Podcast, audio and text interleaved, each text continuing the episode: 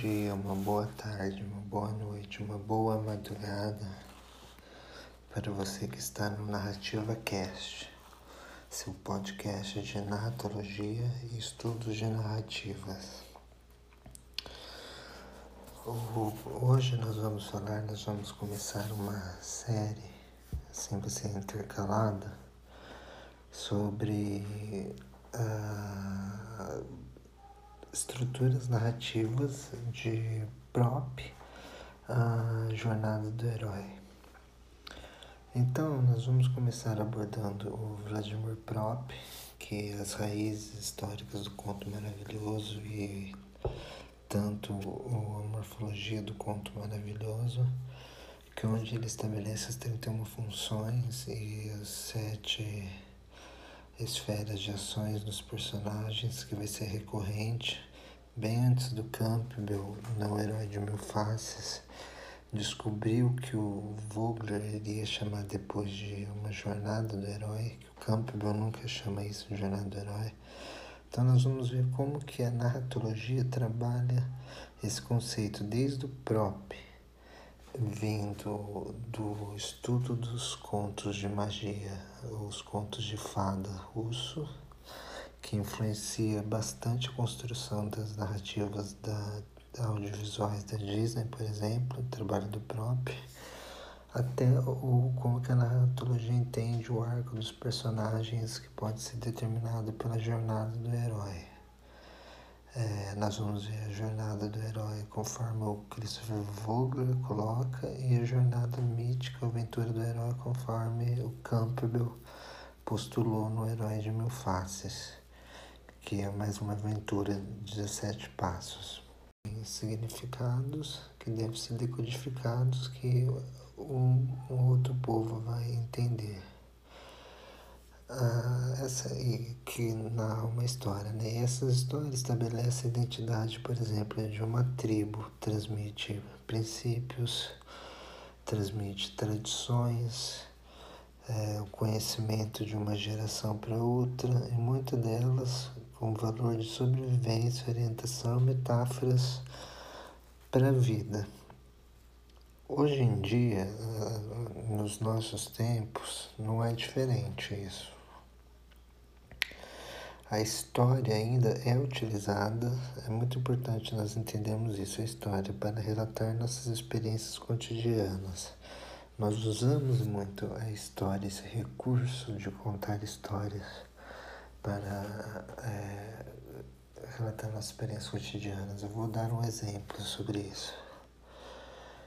Você chega atrasado no aniversário de um amigo seu, porque você foi assaltado. Mas o que, você vai contar para justificar que você chegou atrasado? Já estava todo mundo lá, você vai contar o quê? Que você estava andando na rua então você é, um, é um narrador um e um personagem, é narrador. E de repente vem outro personagem, aí você conta, você cria uma ambientação, fala que estava escuro, você atravessou uma outra calçada, e se outra pessoa veio na sua direção, abordou você e roubou o teu celular. Então você conta uma história. Mesmo que ela é real, você está transmitindo esse conhecimento através de uma história, através do recurso da história. E nós sabemos que uma narrativa, tanto por alguns teóricos do começo da narratologia clássica, quanto da pós-clássica, mas mais a clássica, vai definir assim, que uma narrativa é composta de narrativa, história e discurso, ou fábula, que é enredo, história e texto ou trama, história e texto. Mais ou menos essas três classificações que compõem uma narrativa. McBall, Chatman Jeanette é, vão trabalhar nessa ótica, do Prince também. Então, quando nós falamos em narrativa, nós estamos falando em história, história que a narrativa transmite. É, então, além dela transmitir conhecimento, porque as histórias transmitem conhecimento, a ficção, vamos supor, pode transmitir conhecimento, é um modo de conhecer o mundo. Eu parto da pressuposição que sim, dentro da antropologia, porque minha área é antropologia. Eu uso a narratologia como método para estudar ficções, para atender um determinado tipo de ficções, para nesse campo eu entender como que se dá as relações entre o homem e a cultura baseada na, na, no medo e na criação de monstros culturais ou o terror, o horror, como que o medo se configura dentro de uma cultura e como que ele se modifica, vai se modificando de acordo com o tempo, como que as culturas ficcionalizam isso. Então, culturas entendendo os diferentes tipos. A cultura norte-americana, diferente da cultura europeia, da cultura francesa, inglesa, sueca, brasileira, as múltiplas culturas que tem no Brasil, os múltiplos horrores que tem no Brasil, no sentido literário, ficcional. Eu estou falando aqui, o Oscar Nestares, vocês podem ver as palestras deles ou falar, falar com ele. Ele trabalha bastante essa questão do horror brasileiro, os horrores regionais aqui. É bem interessante isso. Depois nós vamos falar mais sobre isso. E são narrativas do medo, né? E ela é capaz de transmitir conhecimento a respeito das fobias da sociedade, de acordo com a minha hipótese. Mas no geral a narrativa, ela, a ficção, a narrativa ficcional, ela transmite a história, ela transmite conhecimento. Ela é uma forma de, de epistemologia, é uma forma de epistemologia, uma forma de conhecimento. Ela cumpre uma função de extrema importância também na formação psicológica, trazendo à tona valores cruciais e antagônicos, como amor-ódio. Então você vê uma história e se sente amor-ódio por tal personagem, paz, guerra, justiça, injustiça, sucesso fracasso, bem e mal, tem essas polarizações antagônicas. Entre outros, doenças universais que atingem o inconsciente humano, isso bem na linha do Jung principalmente no que diz respeito às emoções e no que se refere a promover a imersão do que, dos que estão atentos. Independente do meio, o meio seria onde você consome essas histórias. Existem pessoas que consomem histórias por videogames, que são narrativas interativas, existem pessoas que gostam mais de consumir histórias através do audiovisual por séries, outras por filmes, outras por livros, outras por pela televisão, por novela, enfim, então você consome histórias de diversos meios. Os meios são diversos, mas a história em si apresenta um mundo imagético que se entrelaça com o mundo real, fornecendo elementos que refletem a própria humanidade, inferindo novas percepções ao dialogar com o inconsciente se o Jung vai postar, é importante nós entendermos um pouco do Jung aqui, porque o Jung vai ser importante para a construção tanto do Vogler quanto do Joseph Campbell na, na estrutura narrativa deles. Um dos mitos e outro do, dos filmes sobre o arquétipo do personagem herói, o protagonista referindo novas pessoas, é, transportando lugares desconhecidos, ampliando nosso conhecimento, pois, como disse o Einstein, o pensamento lógico pode levar nós de A até o B, mas a imaginação te leva a qualquer parte do universo.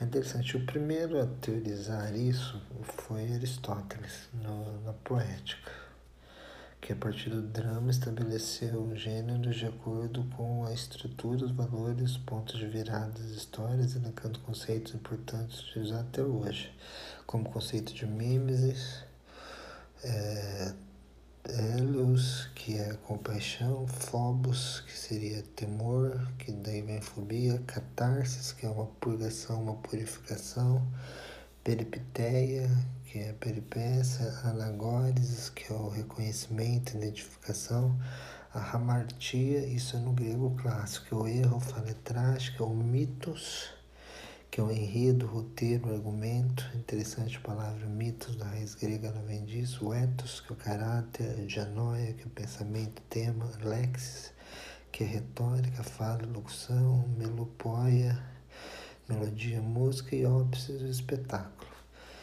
Então, por Aristóteles, toda narrativa bem construída tem um ponto central, um impacto de impacto emocional no arco da história que leva ao desbloqueio físico emocional, ou seja, catarse, provocando reações em quem está ouvindo, reações emocionais. Seria um parecido com a estética da recepção, provocando lágrimas, arrepios, tensões, gargalhadas, trazendo tonas aquelas mudanças profundas na natureza moral do protagonista.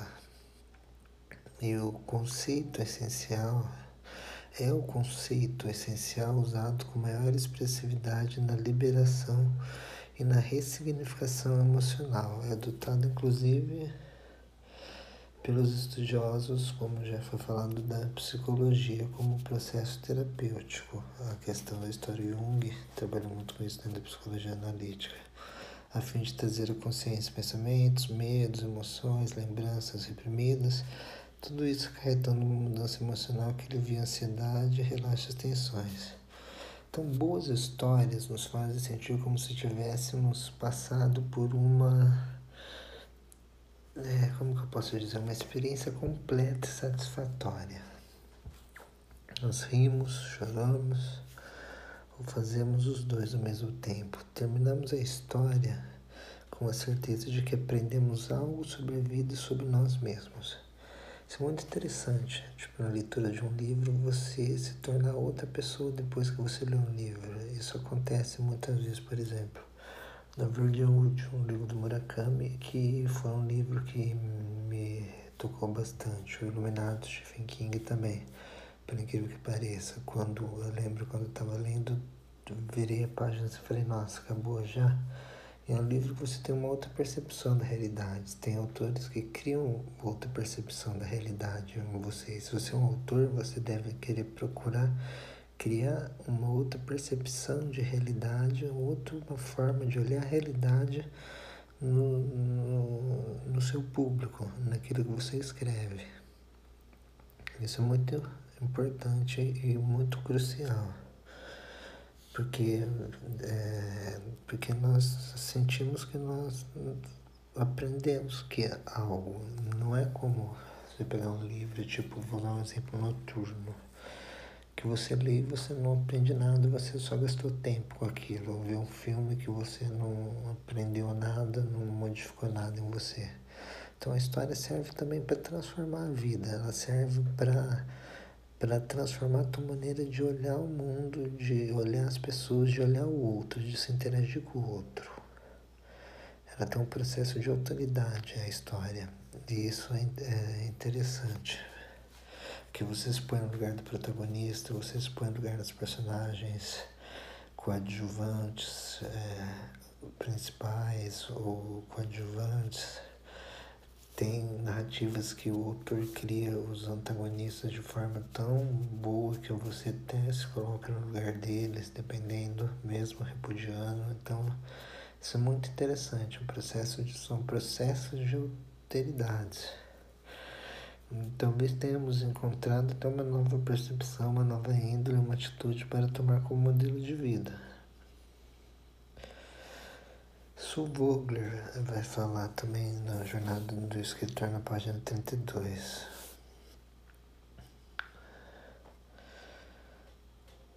As boas histórias desencadeiam nos seres humanos uma experiência sinestésica ou provocar imersão profunda que chega a parecer que está de fato vivendo aquela situação, experienciando cheiros, sons, é possível sentir as reações estimulando órgãos do corpo.